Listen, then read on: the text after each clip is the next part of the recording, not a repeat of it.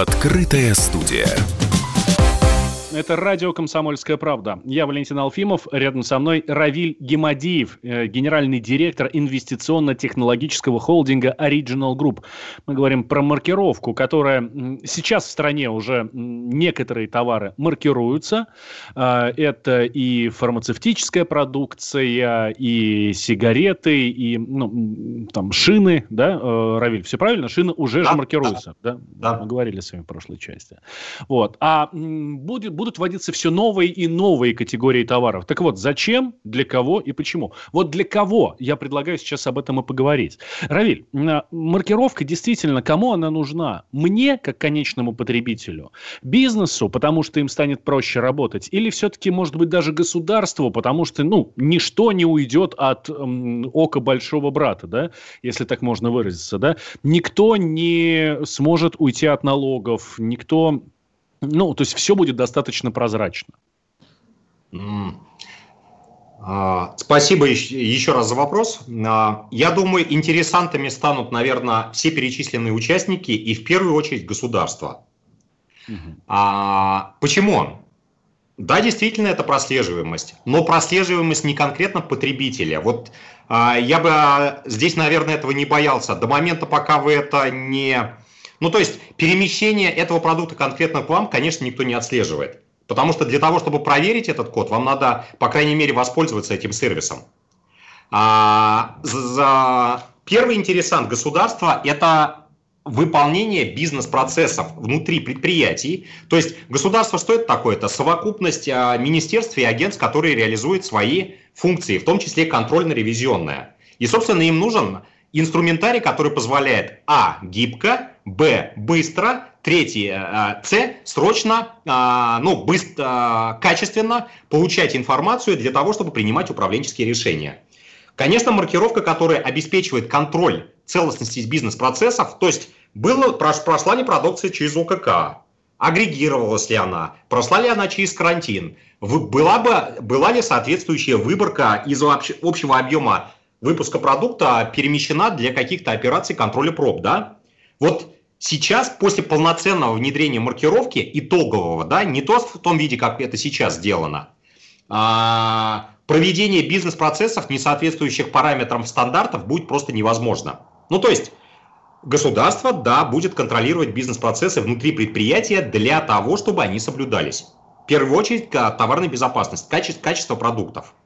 Второе, что получает государство, это контроль перемещения между контрагентами.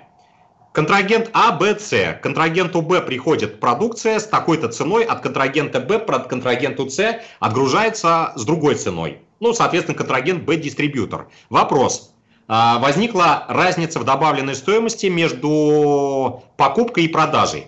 Собственно, здесь вот для контролирующих органов, в принципе, однозначная трактовка того, что а, возникла такая добавленная стоимость, соответственно, возникает а, обязательство по уплате платежей, да, скажем mm-hmm. так. А, да, это тоже контрольная функция, и она, наверное, будет имплементирована в информационной системе, потому что таким образом государство будет это все контролировать. Можно к этому с разной степенью негативности или позитива относиться, но вот, коллеги, поймите, сложно же в бизнесе бывает никогда у тебя процесс, возникают вот эти дополнительные затраты по платежам, контрагенту. Сложно бизнесу, когда ты не имеешь возможности не заплатить эту сумму, а компания, которая э, некоторые другие стандарты этики, скажем так, э, этики руководствуется, она считает для себя возможным не заплатить, закрыться там, спрятаться за какими-то подставными физическими лицами и так далее. В итоге не заплатить, да? В этом случае, соответственно, выигрывает на рынке тот, кто про... работает неэтично, поставляет некачественный продукт, всячески укрывается от контроля государства и платежей. Для потребителей это плохо, для бизнеса это плохо. Давайте это уже признавать. Если мы это признаем, у нас а, бизнес-атмосфера, а, в принципе, в стране будет улучшаться. Продукты будут лучше, а, как-то все станет прозрачнее. Опять-таки, при единстве стандартов не должно быть так, что Иванову можно, а Петрову нельзя. И вот, в принципе, маркировка один из сценариев, который позволит это обеспечить. Слушай, ну я слушаю вас и понимаю, что этим хорошо, тем хорошо, всем хорошо. Неужели ни одного минуса нету в, Минус, э, в этой истории? Минусы есть. Неизбежно маркировка – это затраты. Затраты – это и на оборудование, на изменение бизнес-процессов, и если и обязательный платеж в сторону оператора. В Российской Федерации была принята модель, когда оператор, который контролирует товарные потоки, имитирует эти коды и контролирует товарное движение, определен государственно-частным партнерством. Но договор, договором концессии государственно-частного партнерства. А, Спорный вопрос, не готов комментировать. Это э, решение больших государственных мужей, нам остается только это исполнять. Могло быть по-другому? Могло. Решили так. Наверное, государство не хотело нести затраты на создание этой информационной системы и, в принципе, переложило это на производителей.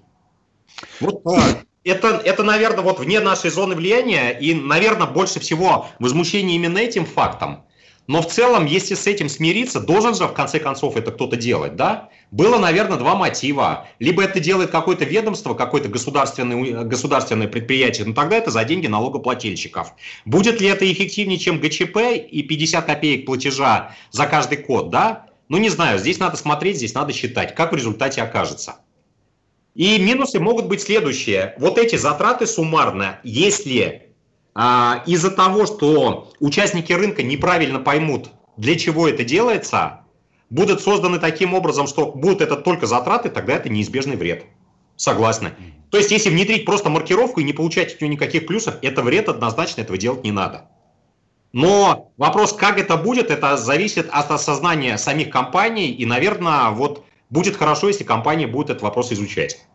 Равиль, а есть ли какие-то отзывы уже от компаний, которые этим занимаются? То есть, понятно, эм, мы сейчас разбирали там теоретическую часть, что будет вот так, вот так, вот так. Должно быть вот так, вот так, вот так. Эм, должны быть там э, сделаны, я не знаю, там упрощены бизнес-процессы, контроль качества, все такое.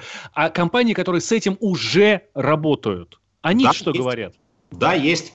А, смотрите, в первую очередь, в принципе, к программам а, обязательной маркировки присоединились те компании, у которых была боль.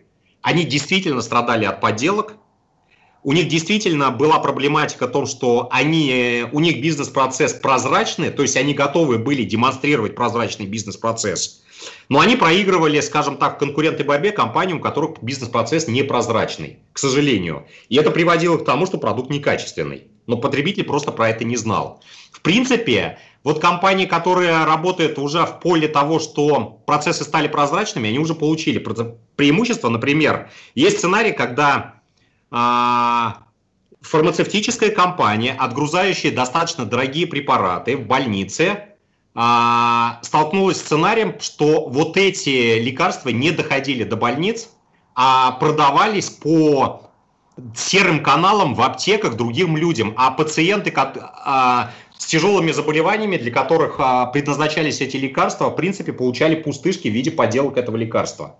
Это действительный факт.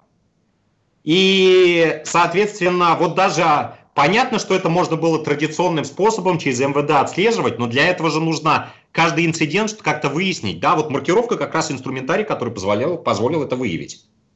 Второе преимущество, тоже из отрасли фармацевтики.